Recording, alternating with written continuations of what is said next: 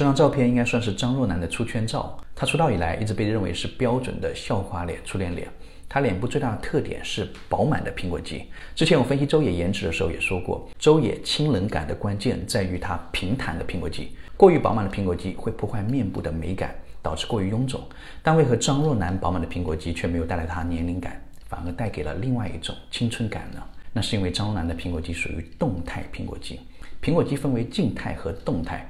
静态苹果肌是指当你不做面部表情的时候，依然有饱满的苹果肌形态；而动态苹果肌在没有表情的时候是平坦的，只有笑起来，苹果肌才会变得突出，变得很饱满。招男的苹果肌就属于典型的动态苹果肌。你看啊，他不做表情的时候，苹果肌并不突出，只是略微带有弧度；而当他笑起来的时候，五官一下打开了，苹果肌饱满而立体，配合大方且嘴角上扬的笑容，浓浓的甜美感一下子就溢出屏幕了。